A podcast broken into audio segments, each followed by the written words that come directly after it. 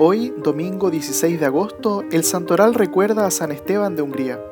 La vida de este santo nos lleva al primer milenio de nuestra era, época donde varias corrientes de invasores bárbaros invadieron el centro de Europa, entrando a lo largo del río Danubio.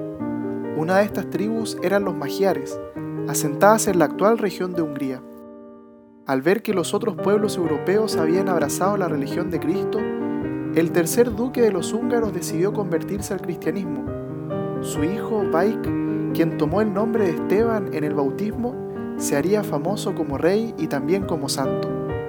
San Esteban realizó un gran trabajo evangelizador en su pueblo, convirtiéndolo en uno de los más profundamente católicos de la región. Murió casi septuagenario un día como hoy, el 16 de agosto del año 1038.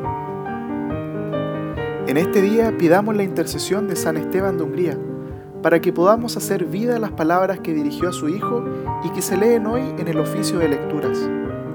Te ruego, te mando que siempre y en toda ocasión, apoyado en tus buenos sentimientos, seas benigno no solo con los hombres de alcurnia o con los jefes, los ricos y los del país, sino también con los extranjeros y con todos los que recurran a ti, porque el fruto de esta benignidad será la máxima felicidad para ti que el ejemplo de San Esteban nos ayude a tomar conciencia de que es en el servicio, con nuestros gestos y acciones, donde podemos mostrar a los demás el rostro misericordioso de Dios.